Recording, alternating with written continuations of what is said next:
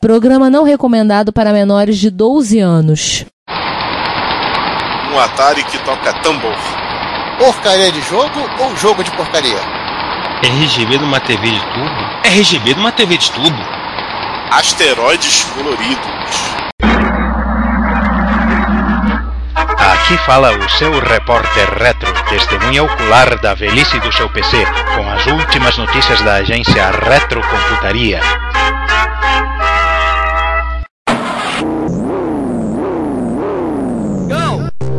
Bom dia, boa tarde, boa noite. Esta é a 43 edição do Repórter Retro, porque, velho, é o seu PC que você acabou de bombar com aquele monte de luz de LED RGB pra tudo que é lado. E quem tá na mesa hoje, tô, tô vendo aqui, tem muita luz, não vê nada. A gente apaga rapidinho a luz aí. É, eu aqui, Giovanni Nunes, e quem mais? E eu, João Cláudio Fidelis, com uma fita de RGB na mão. É, começar, né, como todo episódio pelas efemérides do mês, né? Vamos lá. Efemérides nem... Só teve uma, assim, foi até interessante. É, é uma, efemé- é uma das coisas que a Apple não conseguiu ainda arrancar do Mac OS 10. Do Mac OS em si, né? Acho que eles ainda vão tentar, mas não conseguiram. Ó, acho que eles vão, arrumar- vão, vão arrumar muita, muita briga se tirarem isso, porque tem muita gente que usa ah, bastante. essa- Mais que a paciência do Windows? Mais. Mais. Eu acho que é mais. Pelo, pelo tipo Porque de já usuário. rolou quase morte isso. de Mac, Aham. enfim.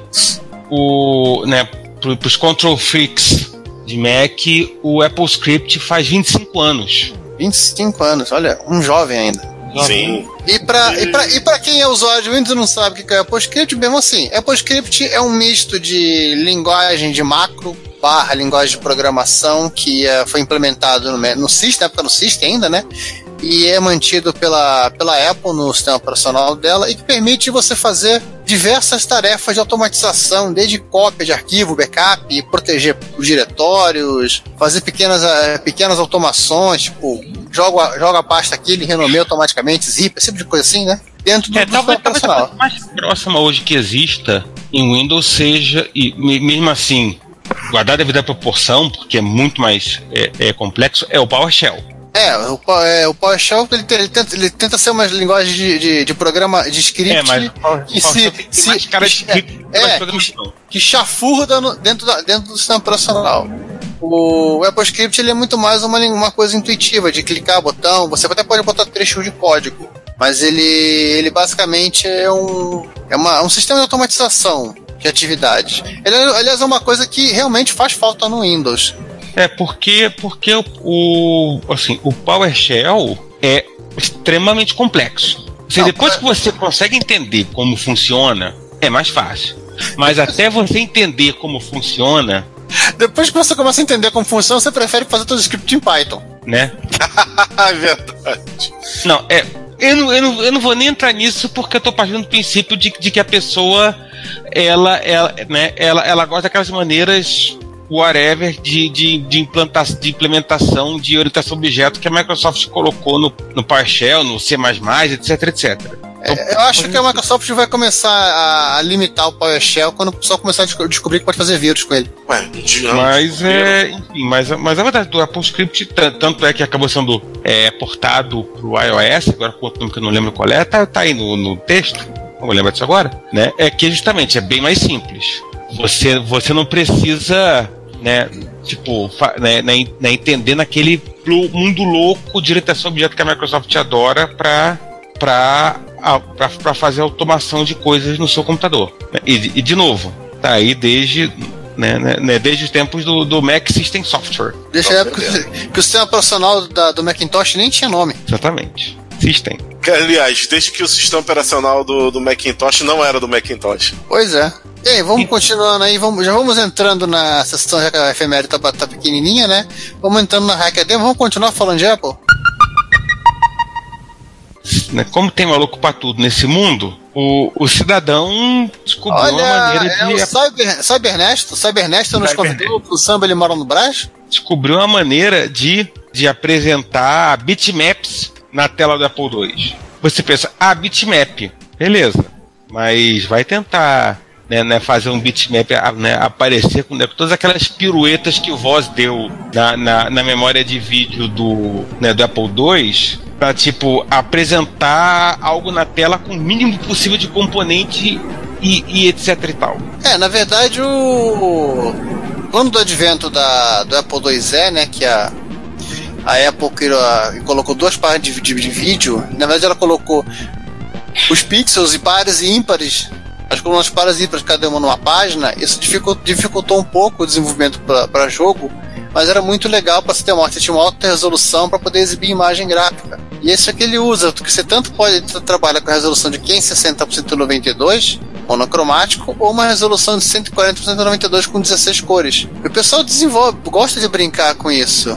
Que lá pra 79, né? Que é o. Não, não, é o Apple 2E já é 82. Ah, tá. Essa é a resolução do 2E. Então, é, lá pra 82 era, era interessante essa resolução. Isso é meio É, tra- cara- trabalhoso você trabalhar com a super a, a DH dupla alta resolução do, do Apple II, né? Então, não, não, não rola para jogo, mas rola para fazer uns gráficos bem legais. É, mas o, mas o, mas o grande barato do, do trabalho do Cybernesto é que funciona. eh, No, no, no caso, ele está testando, ele, ele testou no Apple IIc dele, que vem antes do Apple IIe, Não, não veio a posterior. tá certo. E. Aliás, a rigor, tô vendo aqui no, no, no GitHub, ele, ele pode fazer em, monocro, em monocromático 280 por 192, provavelmente onde tiver HGR, né? Que é dos, Apple, dos primeiros Apples. É.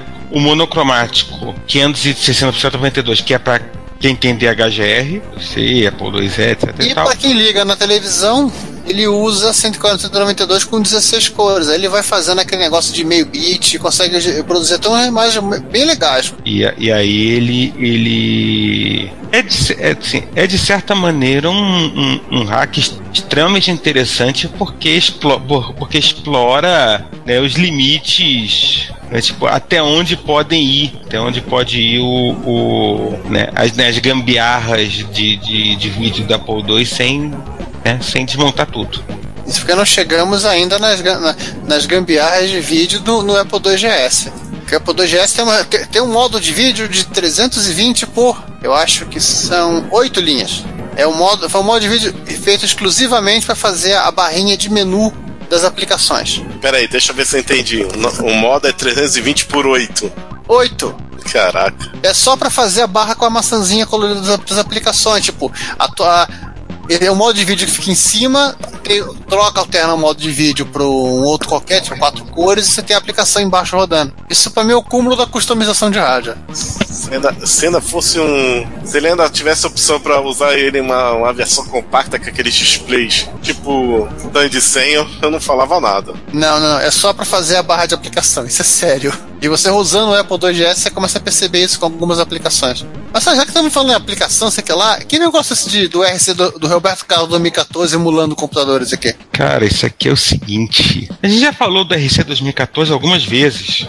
Volta e meia a gente fala dele no, no, no Repórter Retro e mesmo no, no, nos posts mesmo do, do, do Retrocomputaria. Mas o Rob Dobson, né, ele, ele tem um RC 2014, né, e ele tava pensando na ideia, beleza, de, né, da RC 2014 jogar alguma coisa na tela. né, A princípio você não tem isso. É, ele não tem tela. Aí, pelo que deu pra entender, ele resolveu usar um Raspberry Pi. Não, não. Ele, ele primeiro começou, ele começou com o Raspberry Pi, mas depois ele partiu para um SP32. E aí o que acontece? Beleza, o SP32 apresentou que ele queria, ou seja, que era um terminal serial, mas já que ele tinha tempo, espaço, etc e tal, mas ele resolveu emular um CX Spectrum, óbvio, um de cada vez, né? É, um TR-70, um Z80 próprio lá que ele inventou, e óbvio com Wi-Fi você liga tudo no Wi-Fi. A ideia era, porque a ideia do, é essa, tipo, passa um terminal serial que você pode saber até o net, então você mete lá um, né? E antes que alguém pergunte, não, aquele, aquele computa o computador 8-bit japonês, o qual não falaremos para não invocar o Ricardo, não está no pacote. Não. Ah, tá, com três letras. Aham. Mas Que eu acho que conhece. é de, né, do cara, né, de repente alguém interessado fazer esse trabalho. Sim. Aliás, é, seguindo aí adiante, já que a gente tá falando que já tá nesse mundo de máquina de 8 bits, Momento chazinho, né? momento chá, o que que o cara resolveu fazer aqui? Momento chá de cogumelo com biscoitos. Biscoitos de Maria Ruana. Cara, eu, é, cara, eu, eu, eu vou te jurar que eu, eu tô lendo uma meia hora isso aqui, tipo, Acho que tá, tá uns dois níveis acima da minha capacidade de compreensão. Eu acho que isso, isso aqui é uma matéria que você não pode ler puro. Aham. Cara, envol- cara, envolveu o Kansas City Standard. É, ele Já é pegou, um o Kansas, troço que, meu Deus do céu. Já tá pegou um... o pa- o padrão Kansas City, que é Kansas City, que é bem lá do, pass- do passado remoto, e fez um decodificador do padrão do KCS, que é, é qual a codificação? FSK, FSK só com lógica discreta, ou seja, só com transistor. E o cara fez oito plaquinhas. Pergunta idiota. Não era melhor ele ter feito tudo isso numa placa grande? Não, não, acho que ele, se- ele separou os componentes. A- as duas placas mais abaixo tem toda a cara de ser a controladora do, do display de sete segmentos. É, tanto é que eles, elas estão com fios puxados pra ele, né? É. Então, isso aí tem só as portas para comprar, para pegar os, os 8 bits que ele acabou de ler na- nas outras seis placas e transformar na letrinha. Então, assim, já descartem as duas de baixo. É, esse cara aqui merece o troféu de cogumelo. Cogumelo A. A Ele ótimo. usou isso pra. Ó, ó, quem curtir matemática, dá um pulo na, na página da Wikipedia e vocês vão conhecer o Phase, phase Shift Keying, que é o sistema de modulação utilizado. Quer dizer, mas ele não está fazendo modulação, está fazendo a demodulação, mas é o, sistema, é o que ele está fazendo para decodificar. Vocês vão, ver uma, vocês vão ver uma integral muito bonita. E tudo isso com pra ler 300 deliciosos pounds. É, tá tendo BBS a velo- a velocidade do, do FSK. E já que a gente tá em fita e, e coisa delirante, vamos seguir na, na- no delírio aí? Vamos. Ah, aqui, aqui a gente vai, vai começar a fazer jus às piadas sobre a nova modinha do momento do RGB, né? É, mas aqui pelo menos é neon, né? Neon já não é. já- Neon também é retro. Neon é, é retro. Apesar que visualmente. O lance é que o cara. É, o lance é que o cara resolveu fazer o neon, é, controlar o neon de um jeito diferente. Eu vi o vídeo e eu, eu, eu digo uma coisa: isso aqui fazer, faria maior sucesso nas, nas festinhas nos anos 80. Você acha? Eu tenho certeza. Agora sim. Agora, Tenho vocês certeza vão- que ia fazer sucesso. estão falando, falando, falando, mas não estão explicando o principal, né? O cara pegou lá o sisteminha de MIDI, e, tipo, o sisteminha de neons e está controlando o dito cujo por MIDI. Exatamente. Sim. Ele está, está enviando né, dados MIDI pro, pro, né, né, né, pros tubos de neon, Através usando do- um Arduino Leonardo e um shield MIDI. Cara, Arduino que tem um nome de pessoa, Arduino Leonardo. Tem vários. Tem inclusive um projeto brasileiro que é o Genuíno, é isso? Ou Não, é da não. Intel? Não, não. O genuíno é. Os caras do Arduino que brigaram. Ah, e aí, acho que o máximo ficou, usou como genuíno porque não podia usar o nome Arduino tipo, nos Estados ah Unidos. tá. Mas aí eles voltaram às boas e agora virou tudo Arduino de novo. E qual é o, o Arduino brasileiro? Não, não é genuíno, não. É um outro nome lá. Enfim, se alguém lembrar, por favor, me ajuda aí que eu tô. Sim, É o Clauduino, pronto. Ah. Cláudio. O... A gente tem uma boa, uma, uma grande comunidade de Arduino no Brasil. Então, se Leonardo parece até que foi, foi, foi- foi coisa brasileira, né? É, mas é, mas, mas como a origem italiana, né? Ah, tá. Então. Então, É 20. Então ele vai, vai ter o Leonardo, o Michelangelo, o Rafael e o Donatello. exatamente. Com a tartaruga ninja. Depois Cada vai fazer- uma depois ele vai fazer um- vai fazer um chamado Splinter. Exatamente. E aproveitar então cada um botar um neon de uma cor. Então, cada plaquinha numa, numa cor diferente. A cor da- das, das marchas das tartarugas com moldura verde, porque todas elas são verdes. As Eu preciso- tartarugas. Tá, e o principal, já que a gente falou, falou, fa- falamos meio corrido, meio batido. É, esse troço é controlado por MIDI. Por favor, Juan, toca Loves in the Air aí, ô, a música que você, pre, pre- você- você- você pre- você preferir. Love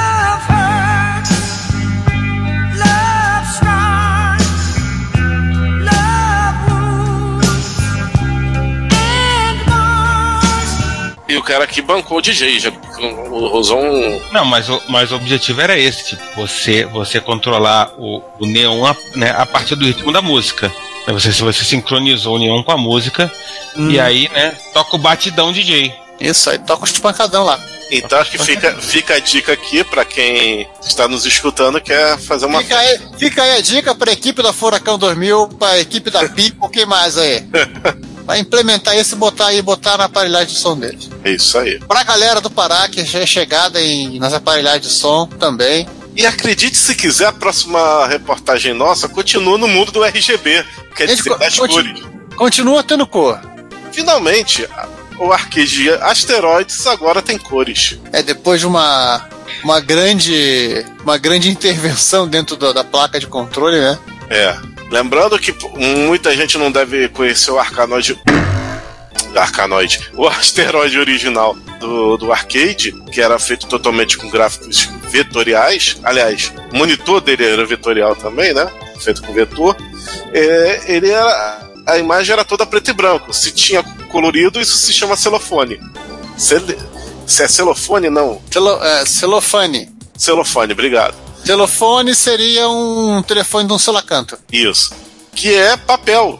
Ah, vários jogos de arcade usam isso direto, né? Exatamente. O, o- o vídeo é bem interessante, o cara explica o, como, é, a teoria de implementação das cores e depois ele, ele, ele explica, óbvio, né? Como ele foi.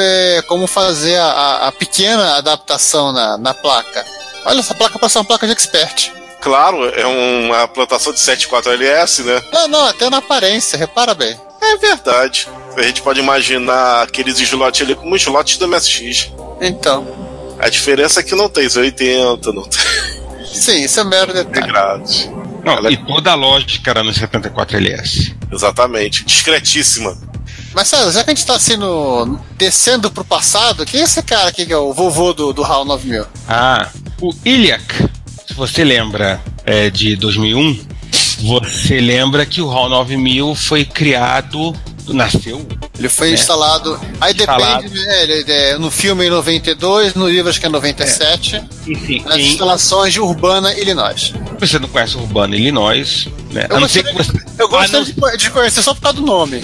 É, a não, a, não ser, que- a não ser que você seja um de Chicago, mas se você lembrar que a Universidade de Illinois em Urbana-Champaign é uma, uma universidade que tem um nome na, na, na computação, o IUC, e uma das coisas é que a, a, né, a UIUC ela criou uma linha de computadores conhecida como ILIAC, Com esse prefixo pra combinar com, com Univac e etc. Né? É, Illinois, something, whatever. E, e, e aí o Hackaday, ele conta a história do, do, do Iliac. E se você lembra do post que nós fizemos sobre o Irata Online, que saiu antes do, do episódio agora que terminou de, de pirataria, antes da, da primeira parte, o, o Plato originalmente foi feito no Iliac. Nossa, eu tô vendo uma coisa aqui.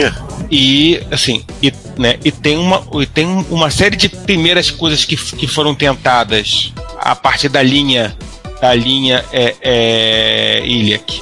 Né? Por Ah, é. exemplo, né, a- é, é, criação de música ajudada por computador, o próprio Plato, que foi talvez uma das primeiras experiências de, de comunidades online. E ele tem uma cara de computador de ficção científica, cara. Sim. Ou melhor dizendo, os computadores de ficção científica que tem a cara dele. né, até que chegou no Iliac 4, né, que foi que foi uma tentativa de criar um computador paralelo de larga escala. Tá falando aí, são quatro quadrantes, cada, cada quadrante teria uma CPU de controle e 250 elementos de processamento. Né? E, e as quatro eh, CPUs poderiam operar em até 64 pedaços de, data, de dados ao mesmo tempo. Ô César, Obviamente que deu, tudo que podia ter dado errado deu errado. sim, mas eu vou fazer uma pergunta. Essas unidades, esses, eh, como é que é? Elementos de processamento, seria equivalente hoje em dia às, às terabytes? Não sei.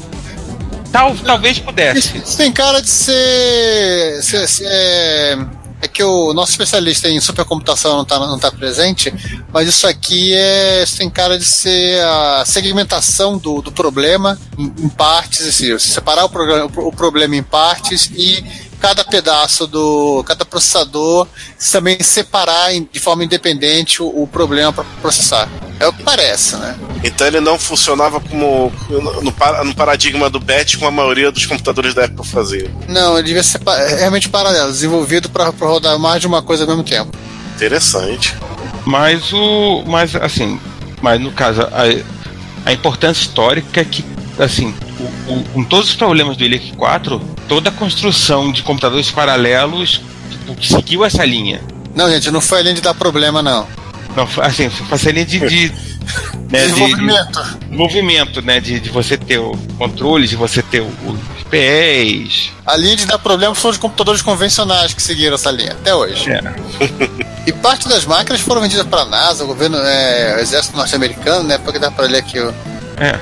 E obviamente no finalzinho, né, que é o final da, da matéria, ele fala que o C. Clarke, quando, quando escreveu a- o roteiro 2001, ele no mínimo devia conhecer lá o pessoal do Ilha que acabou servindo de base para ele para ele é, definir a, a história do HAL. Que ele pensou assim: ah, se em 68 o computador tá assim, em 97 No, ele vai estar falando. 89 o, o, o homem tá em Marte já, né? Estão morando na Lua. aham, aham. né, e, a, e a ligação né, do espaço para a Terra pela AT&T custava, não sei o que, 25 dólares. É caro, hein? Era caro, era um negócio desse. Era caro pra caramba. Cara, E não era pela TT, era pela Bell. converta É. de. Ei, converta de 25 dólares de 68 pra, pra agora, né? Então, não, lá 2001. Co- foi uma- Era uma ligação muito cara. Ali- aliás, falar em, em coisa de 68 e tal, 70. É. 2001. Né, tipo, Você quer falar 2001? Aliás, vamos, vamos falar de a coisa é muito 2001, o ano. Conectores BNC. Aí isso é década de 80. Década de 80 é a década do, BN, do, do Mullet e do BNC. Não necessariamente nessa ordem. É, É, não, eu eu tô falando 2001 porque ainda, ainda tinha muita muita rede usando cabo coaxial. ainda tinha os coaxiais perdidos. Não, tinha muito. Nessa época, em 2001, já- acho que já tinha. é, do, o cabo coaxial já tinha virado o cabo da, o cabo da net. É, aliás, usa até hoje, né? É, Nota mental, Né, eu acho né? que eu devo ter até hoje uma placa com esse conector. né? Se, né, se você tem um- uma conexão TV por assinatura, provavelmente o cabo é BNC, é coaxial. E o Hackaday con- con- contou a historinha, né? Tipo, da BNC, o que, né? Como vive, onde vive, o que come, como se reproduz. Pena que não foi uma efeméride, né? Pois é. sim uma efeméride, o BNC. Mas um dia vai ter. Olha, o cara que desenvolveu o BNC foi o Octavio Salati. Vem cá, não é aquele cara que é inimigo do Homem-Aranha, não? Não, não. Ah, Faz sentido agora, olha. Conectores BNC são, são. os, os tentáculos dele? Então, são tudo BNC. Caraca, então. Cara, eu, ia, eu ia fazer a piada, mas ia, ia baixar muito o nível, cara. Não, não, segura o nível, segura o nível. É, vamos segurar o nível pra não. Só, só dizer que. que, eu não- que o, que o Dr. Octopus queria eh, co- introduzir um padrão que o Homem-Aranha não deixou. Por aí. Você falou que ia segurar o nível, caramba. Poxa, eu tô segurando. Era pra ter sido pior. É da década de 50, na verdade, a, a patente do, do- desses conectores. É que, na verdade, assim, nessa, é, os conectores são, re- é, são invenções relativamente recentes. É lembrar que o próprio conector de telefone, eu acho que ele, ele é da década. final da década de se- 50, começo da década de 60.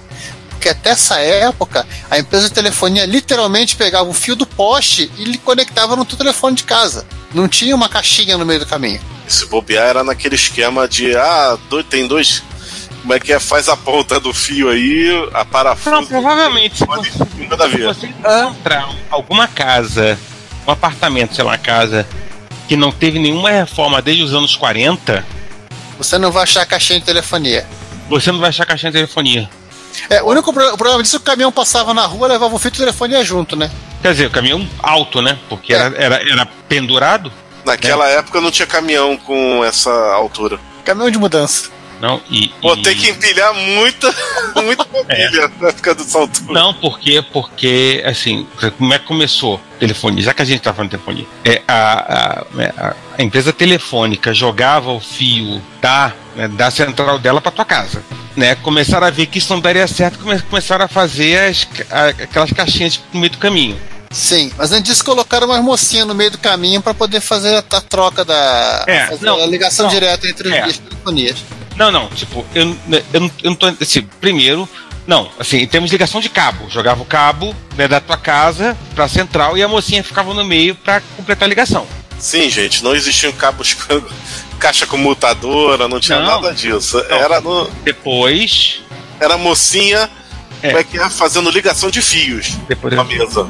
depois as mocinhas fazendo a ligação de fio e passaram a fazer o, o- a, a central automática. Se eu errar alguma coisa, alguém telefone e vai, vai me xingar no comentário. Então, Por isso que você. Vamos, vamos simplificar um pouquinho. Por isso. é, é, não, peraí. Deixa eu completar assim. Depois E, e completar o xingamento que vão fazer, vão fazer pra, pra, pra minha, pra minha mãe, coitado. Nossa. Depois, depois começaram a fazer aquelas, aquelas caixas, né? aqu- Aquela, aquelas ca- caixinhas de distribuição nos, no- nos bairros. É nos postes. Quer dizer, ao invés de ficar puxando o fio até a casa do cara, depois tem que puxar o fio de volta caso o cara cancelasse a linha, É. deixavam o fio só até ali. Nota mental que essas caixinhas existem até hoje. Não, não, e aí- não, em termos de, de distribuição, né, é por aí, que é o que é, né, que é, é aquela, é aquela caixinha, aquele armário né, é, telefônico que hoje em dia passa. né, o, o pessoal que tem, que tem fibra em casa, eles também passam lá. E, e é que essas caixinhas têm mais inteligência, elas são quase uma subcentral. É. A gente deu toda essa volta para falar de telefonia central, só porque a gente, a gente não tem conhecimento sobre eletrônica para falar de impedância. Né, De toda a evolução do, do conector do conector BNC tem, tem relação pra, com a manutenção da impedância ou manter o mínimo possível de impedância nos cabos. Tudo isso sim, tem toda a evolução dos, dos vários tipos de conectores, né? O tipo N, o tipo C e por aí vai. Pô, Giovanni, não seja impedante. Não seja impedante. E seguindo aí adiante, se vocês se, se vocês quiserem, vale a pena ler, ler, ler, ler essa, esse post. Se você não quiser ler o post, tem um vídeo bem legal da, que eles anexaram aqui, que tem a explicação também da, dos, de como os, os conectores do BNC hoje são quase fáceis de instalar. Quase. Quase. É, nunca é fácil de instalar. Se, né, se, né, né, se fosse fácil, era, era, era, era a conexão CAT. Mas aí, agora vamos para uma coisa que é meio que quase contemporâneo dos BNC. E ó, e esse e, e essa coisa que a gente ia falar também tem mídia, hein? Olha, mais coraçãozinho com a, com a mão aí. Cara, esse, esse o cara foi guerreiro. Porque basicamente o cara é, construiu uma, um- uma interface de rádio, ele fez um programinha para transformar o Atari VCS dele num. numa. numa né? Uma bateria MIDI. uma vamos falar. bateria MIDI. Atenção, povo do MIDI. Atari 2600 pode ser uma bateria MIDI. Olha, você pode ligar no seu, no seu MSX pra fazer a bateria do, do Nemesis. E não era pra falar MSX. Cara, eu, eu realmente estou esperando al- alguém construir uma dessas e, e- e ligar, né, atrás desse computador japonês cujo nome não podemos falar, que senão o Ricardo aparece. Aham. Aliás, ele não apareceu, Giovanni já citou uma vez. Não, não, mas é. Tem que Mas, falar mas três vezes. Tem que é falar três vezes no espelho. Ah, igual Beetlejuice. é Beetlejuice. É três vezes no espelho. Que nem a loira do banheiro. Ah, não, esse é o Candyman, né? Vulgo doceiro. Porque, enfim, Gente, O eu tô John- olhando aqui. Eu tô olhando É. aqui o projeto dele, eu vi ele, É. ele fez um cartucho, ele fez uma caixotinha adaptadora MIDI que tem um Arduino, tem o conector do MIDI. Eu tô querendo ver agora onde é que eles. Ah, onde é que ele espeta o, o Atari e o MIDI junto. Ou não É. espeta? não, ele construiu um cartuchinho com uma D9 pra, pra ligar. Porque, porque tem aqui. Ah, não, tem, tem na parte de trás, se você olhar, só tem, um- tem uma DIN 5 que ele, que ele liga na porta MIDI. Ah, que eu não tô vendo. ah, Deixa eu ver se as outras fotos. Deixa eu ver na galeria que as fotinhas que ele colocou não ajudaram muito. Não, se você, for no, no link pro Hackaday.io, vai levar pra aparecer aqui, né? Não, achei a caixinha com o DIN 5, só a caixinha com o DIN 5, ela tem uma coisa, eu não consegui identificar a- é onde e quando. Ah, tudo bem, depois você não, não tem problema. Não, não, não tem, tem, o- tem os desenhos dele, né? Porque na verdade ele, ele liga ele liga no, no né, na porta no DB9, né? Uhum. Popular porta de joystick, né? O Atari tem duas. Ah, tá entendo isso aí Ah, ele tá usando a porta de joystick pra, pra fazer a, pra fazer a conexão. Ai meu Deus. né? E o Arduino Nano no meio do caminho, né? né equilibrando Sabe o que, que isso me lembrou? Ah, É. Joynet. é, também, é parecido. Que é daquele Ah. micro que a gente não pode falar o nome de novo. Sim, não, mas o. Eu lembro de- desse meio que a gente não pode falar o nome, tinha um projeto pra fazer uma MIDI em. uma MIDI out. Era MIDI in, não lembro agora, em porta de joystick. Viu? Tem tudo a ver. Tudo a ver. Assustadoramente é a ver. Tem porque, porque no final de contas é. É, é é simplesmente uma, uma porta de, de comunicação. Só, que- só que em vez de você ter um joystick, você tem lá um, né, um outro sinal. Entendeu? Isso que ele tentou fazer um sintetizador, né? é, chegou à conclusão de que o tia não ia, não ia dar pro gasto e mudou pra uma bateria. Ah, Tia foi pra titia. vamos agora começar a esquentar para a próxima sessão, enquanto a gente e encerrar também. o- Vamos! Cara, encer- encerrando a Hackaday e começando com a próxima, né? Bom, esse, esse ainda é Hackaday, mas é um Hackaday mais, mais de ressuscitado que de hackear, né? Concordam? Sim, o Total. cara, re- o cara refez, quer dizer, o cara refez, refez literalmente do zero a, a, a fonte do Amiga 500, ou refez só a parte destroçada? não, Não, ele, ele, ele, ele, ele, ele- ele aproveitou a placa. Ele trocou, os, comp- ele trocou tu- todos os componentes. Literalmente ele trocou tudo, pronto. É, ele pegou a placa, olhou. Ah, ele também aproveitou os dissipadores. E só, né? Só. E o resto ele trocou. Ah, o que, que tem essa fonte? Tem isso, isso, isso, isso, isso. Comprou. Ah, não, acho que o tráfego também é. Ele aproveitou. Literalmente o Barão Harkonnen no, é, no e óbvio, do Duna, né? Ah. é, e óbvio que os capacitores foram pro saco porque, né? com- Amiga, amiga, capacitor, capacitor, amiga. Amiga não capaceta. Exatamente. Aí ele. Na verdade, sim, esses micros não foram feitos para durar 30 anos. Pois é. Fim da história. Cara, Nós- Tem nós muito que que somos- não foi feito. Nós Não, que gente. somos os loucos que usamos ainda. Gente, e não, não. Assim, e vamos e venhamos. Os capacitores que a, que a Commodore usou, Não era pra durar nem cinco. né? Durando que- cinco anos já era um milagre. Gente, virou um caminhão de capacitor lá na porta da, da Commodore, os caras saíram correndo com balde pra pegar os capacitores. Porque aquela história, basicamente, a primeira coisa que você faz, você pega uma amiga, a primeira coisa que você faz, recap. A segunda que você faz, recap. A terceira, viu? trocar, ma- a terceira trocar a malha do teclado. É. Exatamente. Então Mas- podemos, agora já que estamos ressuscitando, vamos pra Rise for a Grave? Agora sim. Agora sim. Ah, Ô Cláudio, toca essa uma sessão aí. Rise from your grave. A gente começa com o 8-Bit Guy, de novo, ele, Cara, o H cara que não se- aproveitou. não se can... o cara que não se cansa de consertar. Ele começou com um Compact Portable, né?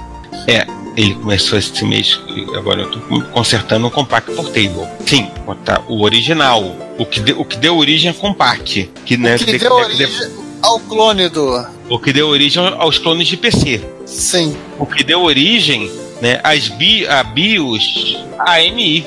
O que deu origem ao padrão MS, MCA e o PS2. Pois é. O que deu, deu origem ao ICL PS2. Nota mental, a AMI existe até hoje. American Sim, até hoje-. Até hoje eles fazem bicho. Sim, tem máquinas recentes.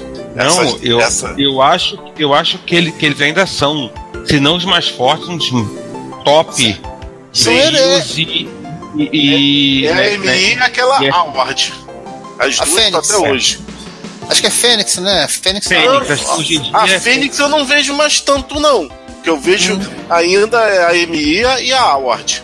American Megatrends. É, essas duas, essas duas é desde a época Exaure até hoje. Agora a Fênix tá meio sumida. Aliás, faz um bom tempo que eu não vejo placa-mãe nova com, com, com o bicho Bios da Fênix. É, bem lembrado. Depois ver, ver que situação, em que pé tá a Fênix. Lição de casa. Não, ah, não. Aliás, lição de casa, a Ward e a Fênix é, se uniram. Então, Ah. eu, lembra- eu lembrava que um- alguma uma dessas empresas de BIOS tinham se, se juntado. Foi. A, a, a Ward ela foi comprada. Aliás, a rigor, a Ward ela foi comprada em 98 pela Fênix. Mas engraçado, estão usando o Award, eles não estão usando o Fênix. Eu acho que a É, provavelmente- tinha uma marca mais É. forte. É, provavelmente eles acabaram é, é, usando a marca a marca é, Fênix em vez da marca Ward. Não, ao contrário. Ah, desculpa, a marca Ward, mas enfim.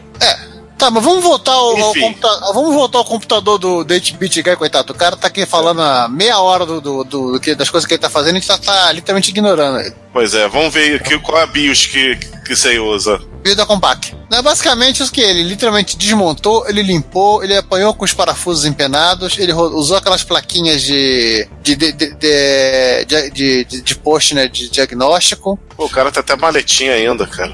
Não, é uma letinha computador. Ah, é verdade. Caraca. Eu, eu- eu nem me lembrava mais a, ca- a cara do Compact. Cara, esse, Ah. micro, esse, micro, esse micro veio naquela revista Microcomputador Curso Prático. desmontaram ele todo pra mostrar como é que ele era por dentro. Na época eu fiquei impressionado com a quantidade de componente aí dentro. Em tão pouco espaço. E, enfim, e tem. É, eu tô vendo aqui os vídeos, ele, ele resolveu se divertir de limpar o teclado, ou seja, é, é a manutenção padrão do, do 8-bit guy. Nossa, antigamente eu achava esse micro pequeno, hoje em dia eu tô achando ele gigante. Vem cá, é que ele cozinhou, ele cozinhou o teclado, é isso? Sim, ele cozinhou as teclas. Botou no forno pra fazer o Retrobrite? Ele botou no fogo, ele botou no fogo e acho que botou sal a gosto. Ah. Ah, ele refez, ele teve que refazer o teclado. E o teclado é no estilo do. Olha, no estilo do CP400, do CP500. Que ele tinha a mola, ele tinha a esponja e tinha o papel alumínio. Que legal. Nossa, super diversão pro. Abrir ele até que é fácil. É, botar de volta é que é outra história. Não, mas, mas, a, mas a coisa natural que seja fácil, porque a ideia era justamente o cara poder. Expansível, né? Né? Não, não, e, e mais do que expansível, fazer, fazer concertos de maneira muito rápida. Não, eu tô falando. O teclado não, o teclado não é. A manutenção Ah. do teclado não é rápida, desculpa Não. dizer. Não, não, do teclado não, mas, por exemplo, ali dentro. É, tirando alguns, alguns parafusos malditos, espanados, Ah, mas no final, assim, ele conseguiu consertar, fim da história, e conseguiu rodar até Space Quest. Agora, Vamos, continu- mas vamos continuar ainda no 8-bit guy? Vamos. Vamos lá, vamos sair do compact. é, esse, esse é em homenagem a quem que a gente vai é, homenagear nesse, esse, com esse item? Alfredo, TV de tubo, né? O, né, o, né, o nosso homem do, da Cathode Ray Mission. não é? Estou falando de CRT. Exatamente. Né, o 8-bit guy tinha, tinha lá uma. um- Quando ele era jovem e tinha cabelo, ele ganhou, né? Ele trabalhava na ST. Suporte da ST. ST, né? Esse, esse maluco tá nas Não, fotos é ele? É isso. Ele, ele trabalhava no suporte da, da ST. E a ST. ST. Caraca, e Foi comprada pela Samsung e a Samsung resolveu agradar o pessoal e falaram: olha, vocês têm direito a levar um, como é que é, um DVD, uma televisão ou um videocassete. É. E aí É, ele pegou a televisão. ele pegou a TV. E Porque na época ele tinha- a TV é. até hoje. É porque na época ele tinha acabado de casar e ele não tinha televisão. Pô, então quebrou um galho legal, cara. A ST quebrou um galho. Né? É e, verdade, aí ele tá falando. e aí ele continuou, assim, até hoje, depois de televisão. E a- só que, né, tem sempre alguém pra, pra dar ideia errada ou ideia certa. E pilharam o 8-bit guy pra sair da RGB numa, né, numa TV de tubo que não tem isso. Aí, assim, esse vídeo ele, ele fala da, da diferença dos conectores RGB dos diversos computadores. Ele mostra o GS, ele mostra um 10.000, ele mostra. Acho que ele mostra o Atari ST. Explica lá, feliz e contente, a diferença, explica o princípio de funcionamento desse troço todo. Vale a pena você assistir com calma para entender como é feito o mod. Não é, não é um mod difícil, mas é um mod trabalhoso, que envolve É um mod. abrir- E é um mod Muita específico. habilidade de eletrônica, não é Não, para, para noobs. E é um mod específico para cada circuito de controle. Não é assim, genérico. Ah, vou fazer na minha TV. Calma aí. Você tem que, você tem que procurar o. Você, você, você, vai ter que estudar a sua televisão, você tem que procurar informação sobre ela e você vai ter que saber exatamente que e onde você vai mexer para puxar o sinal RGB. Sim. E aí ele, sim, ele mostra nas experiências dele com o GS, ele também mostra com o Coco 3, que também tem uma, uma porta RGB no- num lugar incrivelmente. É, incrivelmente, não faço a menor ideia do porquê ficou ali embaixo, mas ele tem. Tipo, provavelmente, ah, é onde tinha. É onde tinha. Assim, acho que na, na tende, assim, precisamos fazer uma porta, é, uma porta, uma saída RGB. Aonde? Cara, tá seu jeito. Problema. Ele usa um, um adaptador de RGB digital para analógico, mas assim, antes ele mostra várias coisas. Ele, ele inclusive o Mega Drive nessa, nessa, nessa TV adaptada, ele até fala que infelizmente no caso do Mega Drive não fica tão legal, porque o Mega Drive foi feito para ser ligado numa TV, né, para ter a distorção. Sim. E no final ele fala uma coisa que ele não deveria ter dito, né, César? Ele não deveria ter dito. E ele, ele não deveria ter dito, mas ele disse. Isso gerou um uma segunda parte para esse vídeo. Em que ele apela. O que, que ele disse, né? Ele falou que com alguma adaptação a televisão poderia ser transformada também no monitor VGA. E aí, assim, acho que ele teve que mostrar o que, que era essa alguma adaptação. é verdade. Eu não, eu não, E aí, não deveria, mas foi. não, né? As pessoas dão ideia errada. Ajoelhou ter que rezar?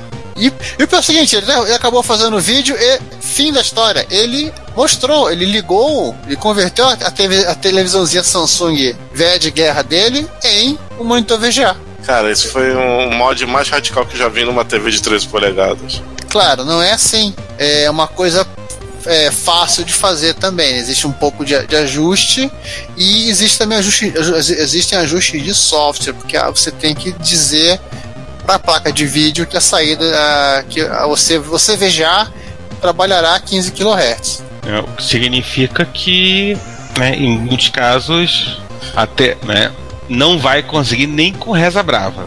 É, eu tô vendo aqui que o... tem jogo que fica fora de sincronismo. Tem. Sim. Tem porque tem muito jogo que, na verdade, ele, ele- o, o cara já programa contando com isso. Tem outros que o, Né, né, com o, o VGA em 31 tem outros que o jogo não fica em tela toda. Mas tem Mas- jogo que rodou. Como ele próprio diz, eu admito, não ficou perfeito. Como ele próprio disse. Peraí, o Retroman Cave, na, na edição passada, ele tava com o- a jabuticaba britânica anterior, né? Aquela que era da, daquela empresa que. Ai, qual é o nome daquele nome? Não, não, não, não. A, a- a anterior era, era a Jabuticaba oficial. Não era oficiosa, não? Não, ah, era é, tá oficial. certo. Era, era a Jabuticaba oficial, que é o, o Amiga 1500 da Commodore. Commodore Ah, K. então, Que é então a ele Jabuticaba continu... oficial. tá, então ele continuou com a. Ele continuou com as peripécias do. É. Do O que 1500. aconteceu? Do 1500, né? Beleza, consertou. Ah, o áudio está o áudio tá com problema onde não devia estar. E eu, e eu preciso fazer um, um live stream com essa máquina. E eu preciso consertar o problema do áudio. E aí lá foi ele abrir de novo o, o Amiga 1500, né? E descobrir onde é que tá o problema, ficar olhando o, o, o diagrama, né? Descobrir, descobrir as coisas todas, passar fio de um lado pro outro, fa- fazer ponte, aquela coisa placa. toda. Tirou aquela placa pequenininha, Exatamente. tô sendo sarcástico no pequeno. Nota mental pro manual, cara. Manual do Amiga 2000 embaixo do Amiga 1500. Não, mas o, mas o Amiga 1500 era, um, era se, tipo, era, um, era uma amiga, era uma gambiarra em cima do 2000. Sim. Mas o mais incrível é do manual ser uma gambiarra também. Cara, o que que não era uma gambiarra no Amiga 1500? O que não é- Vamos, vamos, vamos ser honestos, o que que não era gambiarra no Amiga 1500? Daqui a pouco a gente vai expandir de Amiga 1500 pra Commodore, né? Não, não, o 1500 era basicamente o 2000 com dois drives, fim da história. Sim. Eu tô achando engraçado é o manual do ter a gambiarra também. Não, porque é a mesma coisa. A única coisa que você, que você ele colocou dois drives só. E simplesmente porque um. um Uma outra né, empresa A resolveu empresa pegar. A resolveu empresa sacanear. fez a Amiga 1500 oficioso. Gente, E, a- não- e aí a, e a Commodore o que entrou em pânico, vou, vou fazer a mesma coisa. Só que como eles não tinham carcaça do, do- uma carcaça pra colocar o 500, colocaram, rebaixaram a Amiga 2000, coitado.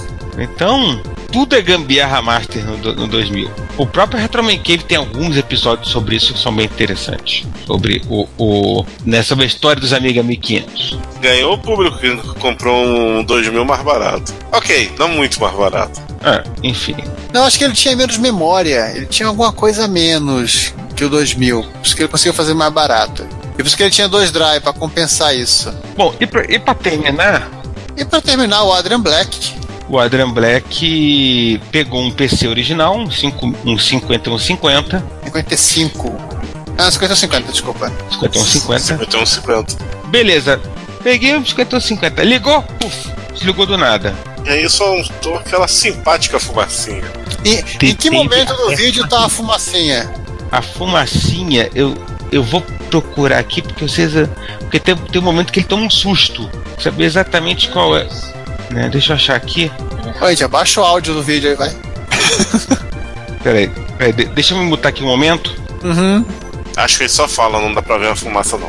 25 minutos e 17 segundos. Opa, Olha, ele tem, no, ele tem nos extras 25 minutos. Porque o vídeo é de 28 e 36. É, ele colocou nos extras. Não está na, no vídeo principal. Tá? E- Ele tá brincando de Marvel, ele colocou no final. Depois todo mundo saiu do cinema. Olha, tô vendo aqui as coisas saindo fumaça. Conhecendo fumaça, exatamente. é que no início ele só comenta, mas Ele tenta a. descobrir qual é o, o, o, o problema e no final né, pega aquela fumacinha simpática que empesteia o ambiente. É, ele torrou um componentezinho.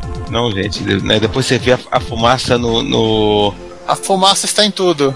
Mas tem tudo. Inclusive no. A fumaça acabou de entrar pelo cooler do PC dele, não 5150 que tava ali. E tem um. Tem uma ventoinha gigante, eu tô vendo só a fumaça sendo sugada pela ventoinha.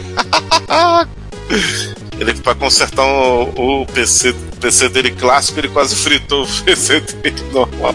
Olha, ele deve ter tomado um- uma bronca da esposa. Sim, com certeza. Ela Veio pra saber o que, o que, o que você tacou fogo na casa. Você tá fumando aí.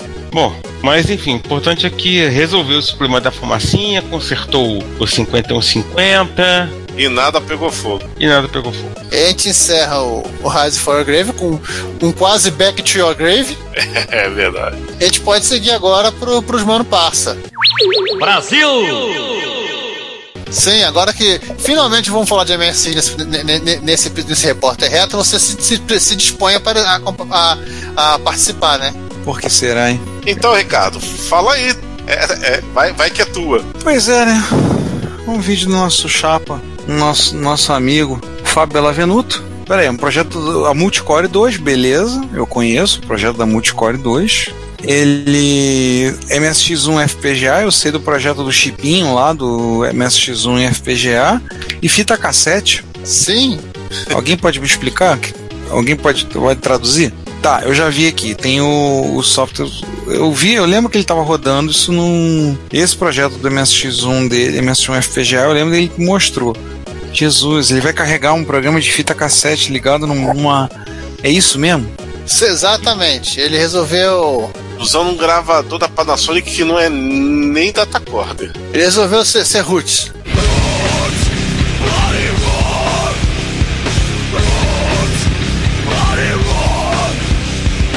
Na, na- na verdade, o que ele fala é que tá, ele pra, vai estar utilizando para recuperar programas antigos de fitas que ele tem. É, pelo menos uma- é por uma boa causa, né? Uma excelente causa. Sim, sim, sim, uma excelente causa. Aí depois, Excelente. depois ele vai jogar, jogar World Games, né? Board, Game- Board Games é tranquilo. Joga, roda o Califórnia pra tu ver. Não, ele, vai, ele vai rodar The Way of the Tiger. Nossa. Ah, Califórnia ficar Games é pegando pior, vai por mim. Traumatizou o rapazinho que é, gravava esse jogo lá na, na, na Soft House. Até Cara, hoje. são, são três jogos que todo mundo é, desconversava, falava que não tinha. fazia- É o, é o Elite, o California Games e, pasmem, um dos dois Double Dragons. Porque ninguém tinha coragem pra gravar, ninguém tinha paciência de gravar isso na fita cassete. É, ocupava só um lado inteiro da fita. Acho que no caso do California Games eram os dois lados. Ia dar pau com certeza. E se você conseguisse rodar, principalmente no caso do, do Double Dragon, tu ia querer o dinheiro de volta. Ah, legal, né? Pelo menos ele tá fazendo, recuperando essas fitas interessante, né? Sim. E bom saber que o Fábio tá de, no- tá de novo back on the chain gang, né? Tá de volta aí, que ele andou meio sumido. Bom vê-lo de volta na ativa. recuperando os programinhas que ele fez há muito tempo atrás. E agora vamos falar de outro mano parça. Que também andou sumido, mas já está de volta. Esse é Essa- até mais sumido que o Fábio, não? Esse é um chapa nosso, só que agora na nossa nova sessão, né? Essa eu vi no Face.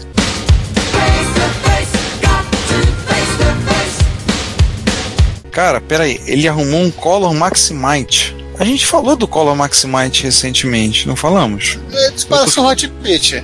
É, ele parece mesmo, o gabinete dele lembra um Hotbit. Por acaso, o. o- Não, esse, esse gabinete ele, ele é um é um de Hot Beat. Ele colocou aqui. Era isso Ai. que eu ia falar. Ai meu Deus do céu, ele fez pior do que eu pensava. Socorro. Como ele falou, ele escreveu aqui: em contrapartida, eu causar um infarto em alguns membros da comunidade MSX. Calma, Ricardo, calma. É, né? Tem gosto pra tudo nesse mundo, né? Então o gabinete era de um Hotbit mesmo. Era um Hot Beat. Não é E era um, parece MSX. e era um teclado da. É um, é um teclado de. de Think Century. Um teclado IBM. Eu Ele- tenho um teclado. um Eu tenho, um desse. eu tenho um teclado desse, só que o meu tem bloco numérico. O que, que ele botou no slot de cartucho? Conector de Ah, joystick. o conector de joystick de Super Nintendo. Mas funcionam? Sim, o Maximite tem suporte a isso. Ah, isso achei legal. Meu Deus do céu, eu tô falando do Maximite, eu fui pesquisar o que era ele, né? Pra quem não sabe, vou lendo direto, colando na careta da Wikipedia, o Maximite Microcomputer é um com- microcomputador baseado no microcontrolador do microchip PIC-32.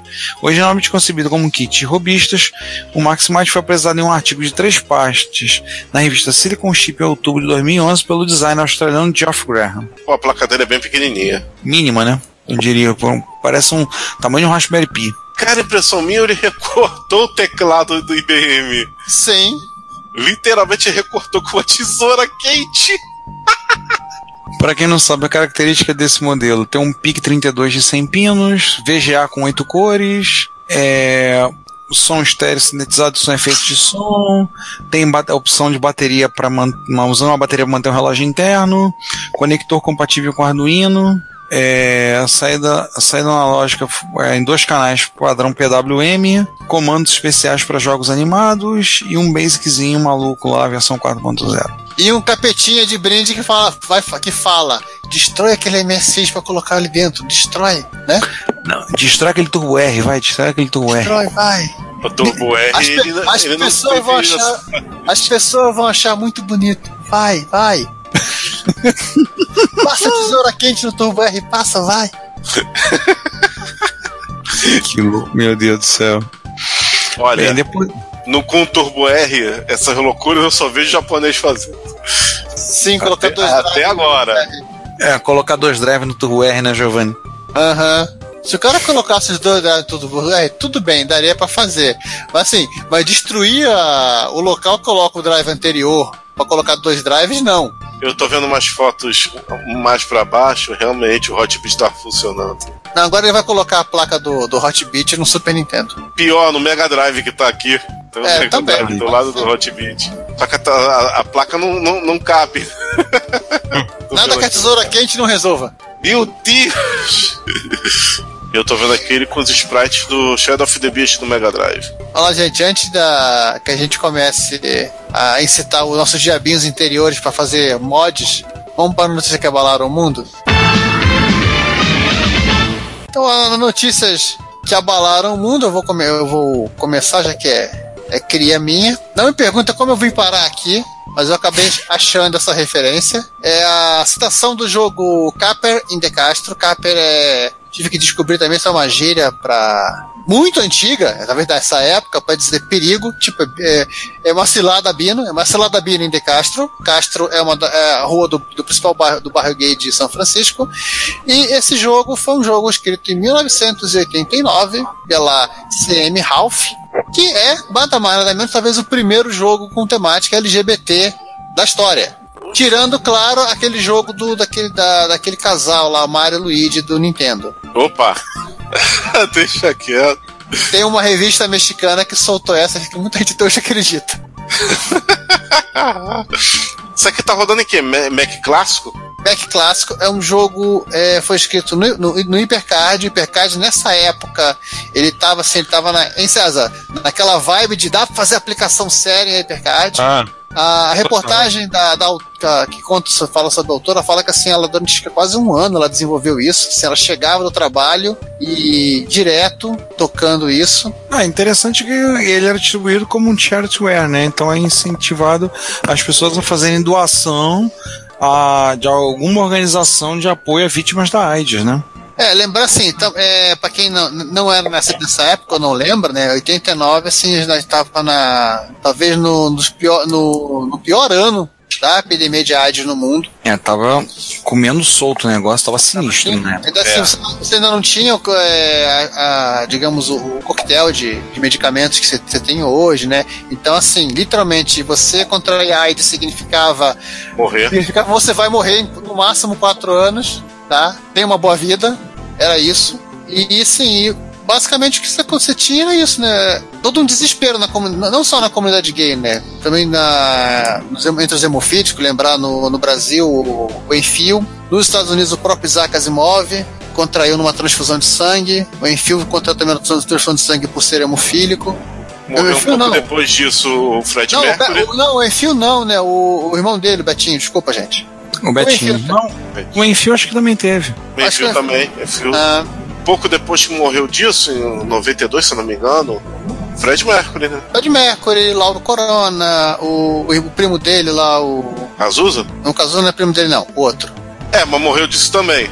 Ah, Mas, o- né, assim, não... não, e por aí vai, né? Assim, a, situação toda do, do, do soro positivo só veio a melhorar assim, a partir lá, talvez do, do- da década de 90, com a- o advento do, do coquetel de. o- aquele Sim. coquetel de drogas que ajuda a pessoa tendo toda a, a disciplina de tomar todos os remédios e seguir algumas coisas, ter, ter uma vida. Isso. É. Mas foi bem legal isso aí. O, achei no, Internet Archive, também achei referência de, de um blog que, que tá contando a história da, do videogame LGBT. Todas as referências, inclusive aqueles irmãos, irmãos entre aspas. Agora, uma coisa bizarra Hum. é que o jogo teve uma versão comercial chamada Murders on the Main Street, é o detetive procurando uma modelo sequestrada, mas sem as referências e citações do jogo original. É, o jogo original você tem uma detetive, que é lésbica, procurando uma drag queen.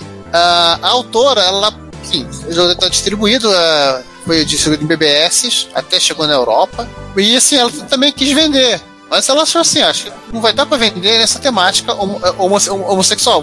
Ela fez uma versão heterossexual do jogo, que ela mudou algumas coisas, e ela passou a vender com o nome de Murder in the Main Street. Aliás, os dois jogos estão disponíveis na Internet Archive para quem quiser jogar. Também pra pra comparar as diferenças das duas versões. Né? E no Internet Archive, inclusive, tem emulador do Hypercard pra poder rodar? Tem, você roda direto no emulador de Macintosh. Ah, legal. Eu tô curioso de saber se esse, se esse- se esse programa rodaria no, no Hypercard do GS. Boa pergunta.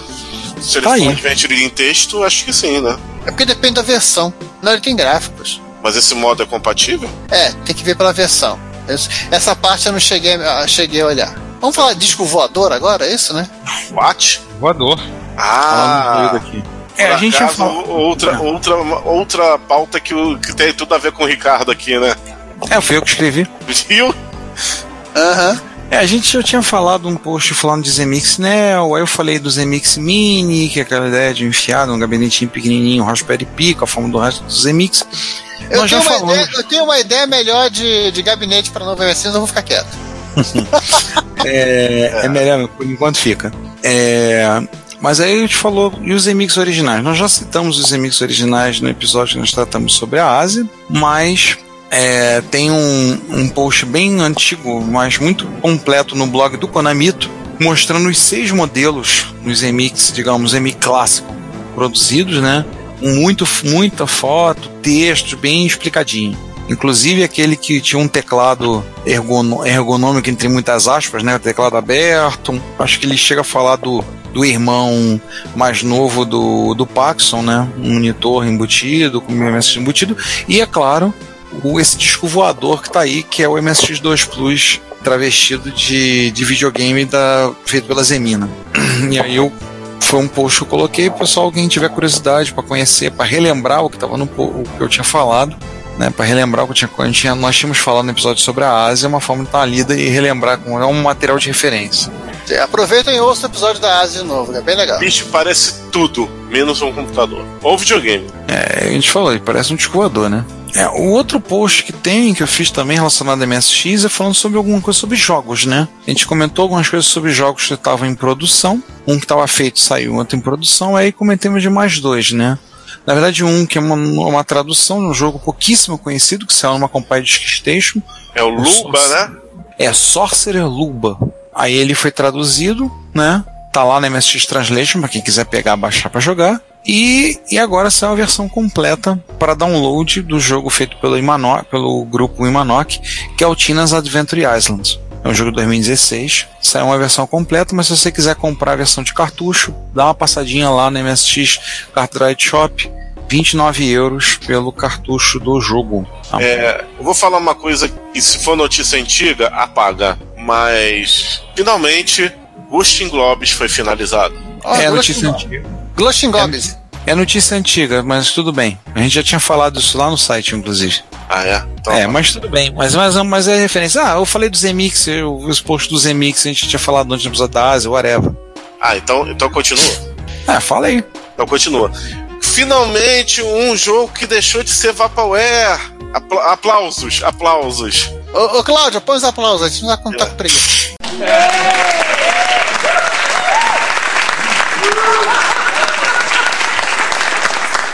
Ghost in Globes, um importante porte de arcade, muito, que muito, muito pedido pelos usuários de MSX, foi finalizado. Muito pedido Usando- pelos chatos usuários. Oh, desculpa. Opa, também. Usando, Também. us- usando Turbo R, V9990 e SCC.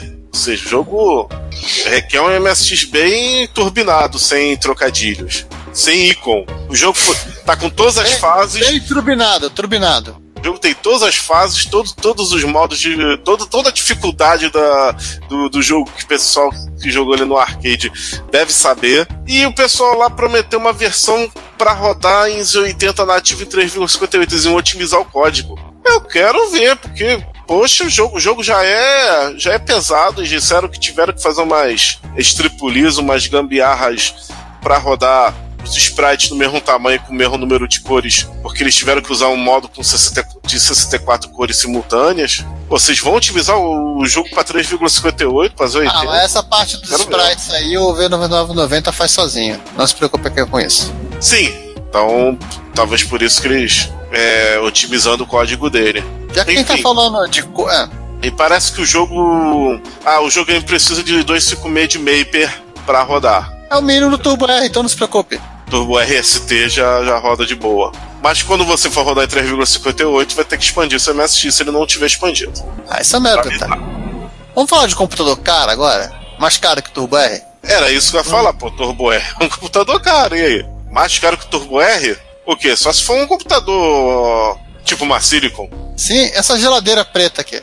Uhum. E aí, César? Preta e Onix. Cara, Ou roxo. É, esse post foi o seguinte, ele surgiu a partir de uma né, de uma edição semanal de da, da newsletter Tedium.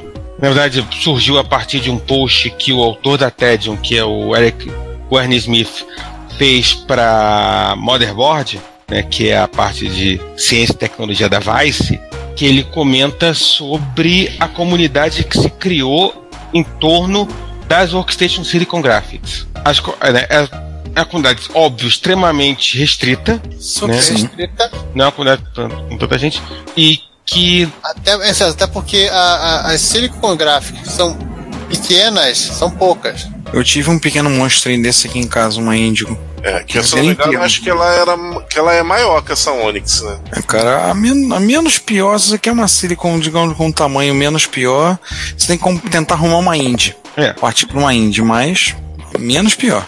e ainda assim, e Ela só, ela só parece pequena, agora que eu tô vendo que a Onix, né? Só, só parece, agora que eu tô vendo o tamanho é dela. um, é um post é, longo, é um post extremamente detalhado, o post da Motherboard que a gente linka, né? É uma comunidade extremamente dedicada e cuidadosa com essas máquinas. É, eles não fazem mods malucos, não, tá? Eles não pegam a tesoura quente e cortam um gabinete. Não, Ah, eles não, não fazem. É, e são máquinas, inclusive, difíceis de você emular. Uhum. Né? Máquinas que, que é muito difícil você conseguir. Então você tem que ter realmente um computador é, é, físico para rodar as coisas. E uma, né, né, e um dos. Né, e quanto inclusive os hubs que acabaram sumindo e voltaram, né, tipo, é, é, algumas é, coisas que se usavam, né, algumas regras não escritas dessa comunidade. É bem bacana. E o vídeo que eu coloquei é um vídeo do Dodoid. O Dodoid é um, um O garoto. Dodge é um jovem, é um garoto. Assim, ele, e quando ele nasceu, a, a, a SGI tava indo pro buraco. Já estava indo pro buraco. Ele tem, no ano da graça 2018, nós estamos gravando isso, ele tem 16 anos. Isso. Nossa, o cara é novo mesmo. É um E o, né, e o Dodoid, ele, com- ele tem, ele conseguiu comprar uma SG Onyx, que é um supercomputador gráfico de 93, que em 93 É quase o tamanho dele. 250 mil dólares em 93. Eu tô vendo que realmente pra 93 era bem poderosa. Eu tô vendo aqui rodando as coisas. Afinal de contas, muita gente usava ela em filme, né? Pra fazer animações de filmes. Sim, sim, sim, sim. A, a- Eu queria, dizer, ele fazendo eu queria dizer que eu tô com inveja do, do, do nick do Dodge. Eu queria ter esse, esse nick. Dodói. Eu não pensei nesse nick antes. Você tinha que botar somente como Dodói. Pronto. Cara, eu tô vendo, eu tô vendo ela rodando umas coisas aqui em, em tempo real. Eu tô Ah, abismado com As o poder dela. as Silicons faziam. Elas faziam muita, muita da, da parte gráfica em tempo real. Não tinha. A rasterização, assim, não era texturizada como as placas de vídeo atuais, né? de- Fazem hoje. Ela era Pera aí, ela faz. Caraca. tudo flat. Mas assim, pro. pra Ela você- faz um negócio que eu tô vendo que só agora em computador doméstico tem Ray Tracing. Ih, tá de sacanagem que, que tá rodando isso. Tá rodando Doom? Nintendo 64? Tô vendo ela rodando Mario 64. Ué, quem você acha que fez o Nintendo 64? Sim, mas essa, essa, essa kit de desenvolvimento, caraca. Eles usavam isso para desenvolvimento. Não, mas o Nintendo 64, o, o, o kit de desenvolvimento, era, se não me engano, era feito em cima do, não era em cima do BIOS? Não. Não. Quem, O que, é quem- em cima do BIOS? O BIOS. Quem Não, não, desenhou. Não, quem. Quem desenhou a. Quem desenhou. pergunta, de console eu não me lembro. Não, o BIOS ele já tinha morrido quando qualquer outra plataforma de. Quando os, consoles com os videogames poderiam ter tê-lo utilizado para desenvolvimento. Pra desenvolvimento. Mas ah, quem fez a parte 3D da, do Nintendo 64 foi a Silicon. Sim. Aliás, vamos para falar dessas porcarias de. Essas porcarias de, de workstation. Vamos falar de porcaria? Vamos. Que isso. Vamos. Vamos lá. Vamos falar de muita porcaria agora. É. Vamos falar de porcaria vindo do céu. Pra falar a verdade, a palavra é tua, Giovanni. É, isso daí é a culpa é sua. O, o Carl Hornell, Hornell ele, assim, ele é um desenvolvedor, ele fez, tem vários joguinhos dele, tem um, no site dele, tem, se vocês podem procurar, tem vários joguinhos dele para celular e você pode até rodar no teu browser.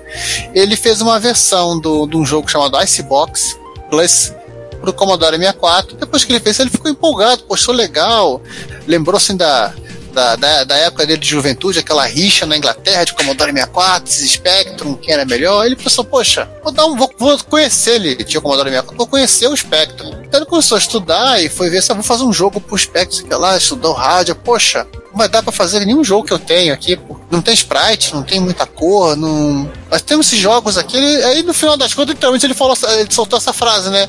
Já que só tem jogo porcaria dos Spectrum, vou fazer um jogo porcaria. E assim nasceu o Scuttlebutt. Fazer um jogo Ah. porcaria, faz um jogo porcaria. Aliás, assim, tem um jogo chamado é, Oil não sei o que.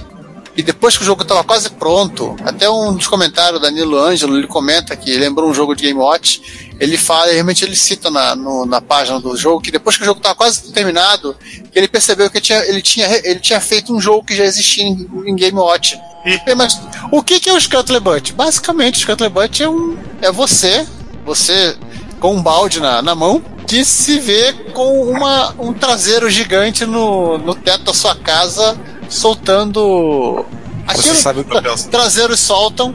E o seu objetivo é, é evitar que su- sua casa fique suja. Então você tem que coletar com balde. E, claro, o balde tem uma, uma capacidade. De vez em quando você tem que despedir, é, fazer o flush, jogar, jo- é, esvaziar o balde no- na privada. E basicamente esse, esse é o enredo do jogo. É.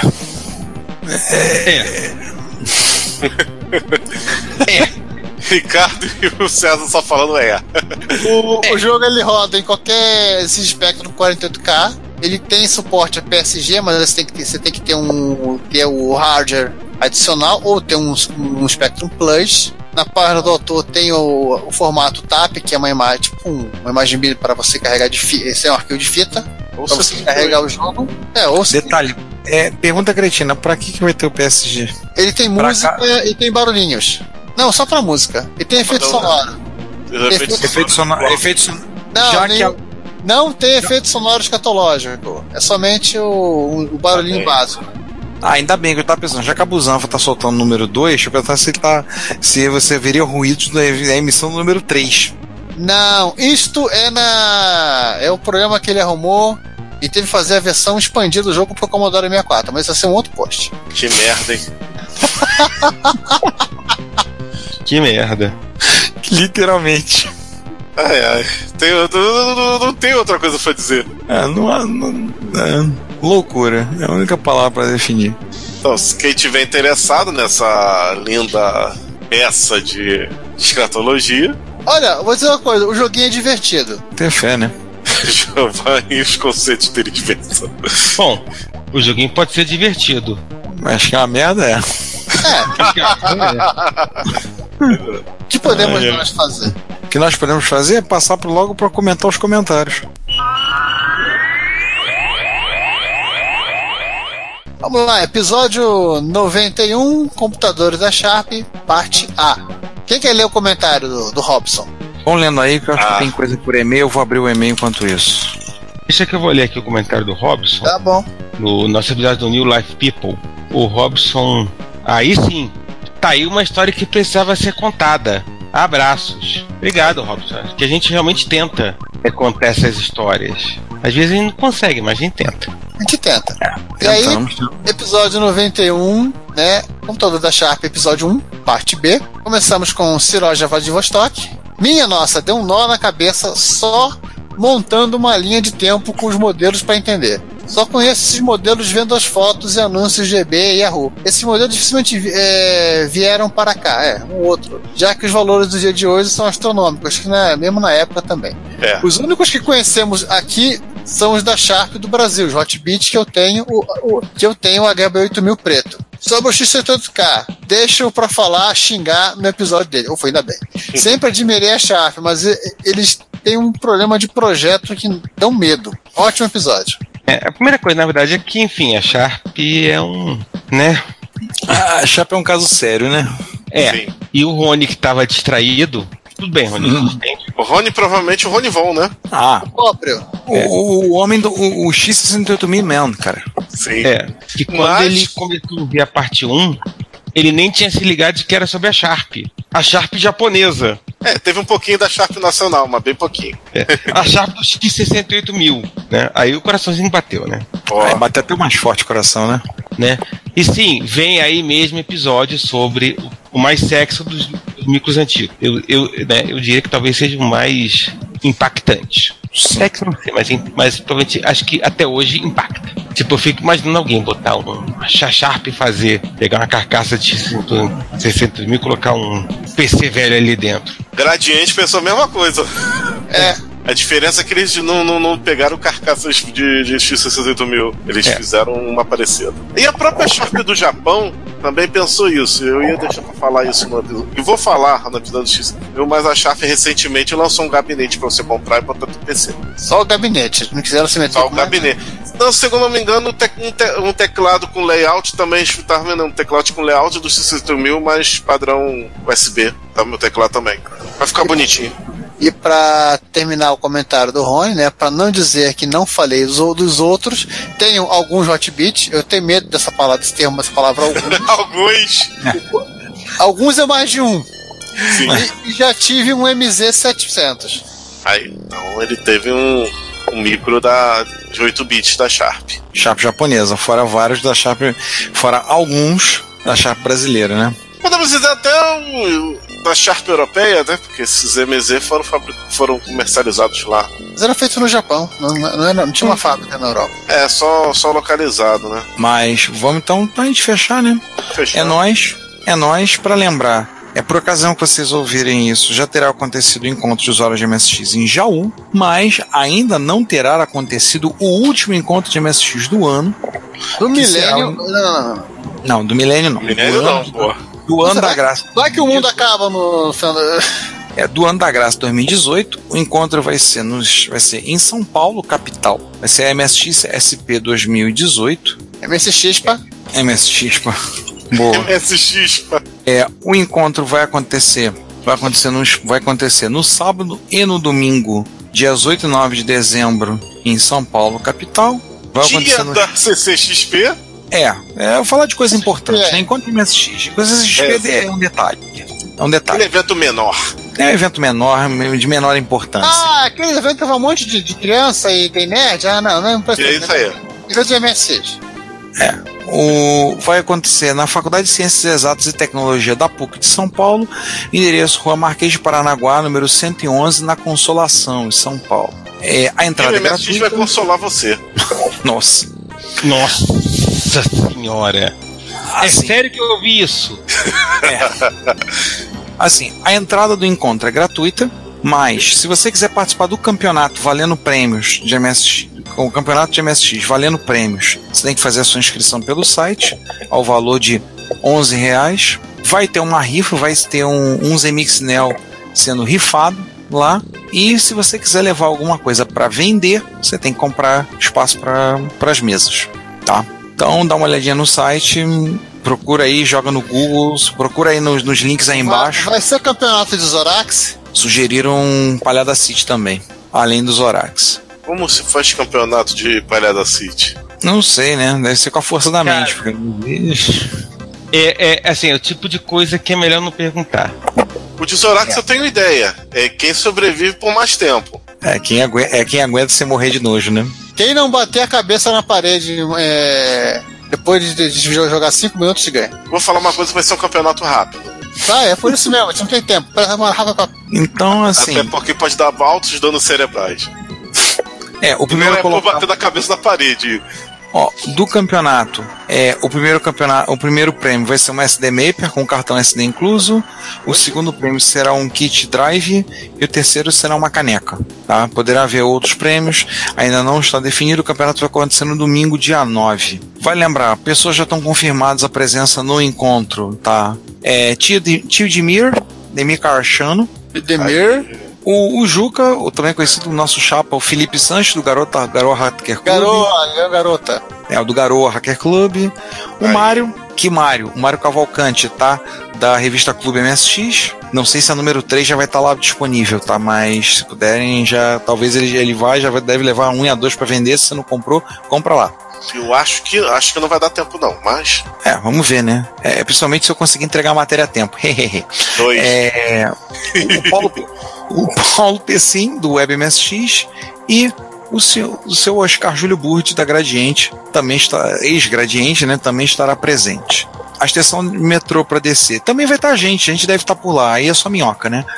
Esses aí são os feras, nós somos as minhocas. O, para saber, estação de metrô Higienópolis Mackenzie, 5 minutos. No site tem as informações vamos chegar. Linha amarela. É, linha amarela do metrô. Sim, Ó, nós pra, dele- quem, pra quem vem do pra quem vem do terminal Tietê, você pega a azulzinha, vai até a Sé, Sé troca pra amarelinha, da amarelinha quatro estações, cinco estações, não, três, três ou quatro estações no máximo. Rapidinho. Então, assim, a gente deve- deveremos estar lá presentes, tanto eu quanto o João. Isso. Devera- devemos estar lá, tá? Tudo correr bem. Eu não, porque eu moro longe. Vai pentear macaco antes que eu me esqueça, vai. o, nós, tá- nós talvez, nós, é, tudo correndo bem, nós estaremos lá, estejam Sim. lá. Então é isso, prestigiem o encontro, vai ser legal. Temos, encontro de MSX sempre é legal. Eu coloquei aqui na minha palestra com o João Fidelix aqui, ó. Quem? Ok. Primeiro que eu não vou dar palestra, segundo que o nome tá errado. Então não sou eu. Aproveitando só para falar rapidamente, já que eu tô vendo a questão do encontro, você citou o Oscar, vale a pena falar. Por ocasião que vocês ouvirem isso, já aconteceu o encontro de usuários de MSX em Jaú e nós conseguimos arrecadar tudo para poder todos os valores para poder é, bancar a ida do Oscar para encontro de Jaú, para dar palestra, fazer uma mesa redonda, vai ter lá, é, já terá acontecido todo. Ele, tá, ele esteve presente no encontro nos dias 16, 17 e 18 de novembro. Quem não foi perdeu, a arrecadação foi que nem jogos mortais, a gente trancou todo mundo na sala, só saía com todo, com todo o dinheiro que tivesse disponível. Foi. Medo. É, conseguimos, então. Em breve vocês verão um vídeo editado, bonitinho, cheiroso, joiado, com do papo que teve lá. Então agradecer de antemão ao pessoal que colaborou, tipo o Júnior que ofereceu a mesa de som para poder gravar, o Luciano que ofereceu câmera para filmar, é, o pessoal de Jaú também, na pessoa do Wilson e do Tony na correria lá para arrumar projetor e outras coisas mais. Um espaço e, é claro, o Oscar por ter se disponibilizado para estar lá três dias com a gente, para estar participando, batendo papo, falando história, contando história da Gradiente, coisas assim, estando presente lá no encontro. Tá? Aliás, o encontro de Jaú, já pro Antimon, já vou dizendo que vai ser bom pra caramba. Nem pode ter certeza que foi bom pra caramba. Sempre é. Cara, sempre foi bom pra caramba. Dane-se a realidade, foi bom pra caramba. É, um outro detalhezinho para quem vivia pedindo, finalmente estamos disponíveis agora no Spotify. E aí vai o agradecimento ao Gustavo, ex-aluno meu, que me deu a dica do Spotify. O Spotify estava liberando para botar essa podcast. Então é, você pode ouvir o Reto Computaria em tudo que é canto. Agora estamos no Spotify, no Deezer, no, em tudo que é buraco, você consegue acessar. Retrocomputador no Spotify. É, no, no Spotify. O, então, estamos disponível lá também. Então, se você tem aí tem o plano de operadora que te dá acesso ao Spotify, pronto, você não tem desculpa, pode ouvir o Reto Computaria lá também. Não, meu telefone é pré-pago, não tem essas coisas, né? Ah, você baixa o feed, pô, mas não enche a paciência. é, acho que é isso. Ah, continuamos a campanha do café, tá? Se vocês quiserem colaborar, nós agradecemos. Nós já pagamos a renovação da hospedagem do podcast. E assim, nós gostaríamos se vocês puderem colaborar mais um pouquinho assim, porque graças à arre- arrecadação que nós tivemos, nós conseguimos pagar metade da hospedagem. A outra metade a gente tirou do caixa e pagou assim, mas vocês puderem colaborar também conosco, estamos pelo menos garantidos no espaço até 2021. Compra uma Ah, camisa, Até 2021 vocês vão ter que nos aturar. Pois é, né? Mas vale lembrar o seguinte, gente: se gente que colaborou, nós agradecemos. Não viu, o pessoal não mandou e-mail, gente. Vocês têm direito, alguns têm direito a cordão de crachá, alguns têm direito a caneta, têm direito a brinde. Entre em contato, diabo. Vocês não querem ganhar brinde? A gente vai Não, pagar não. o frete, ora bolas.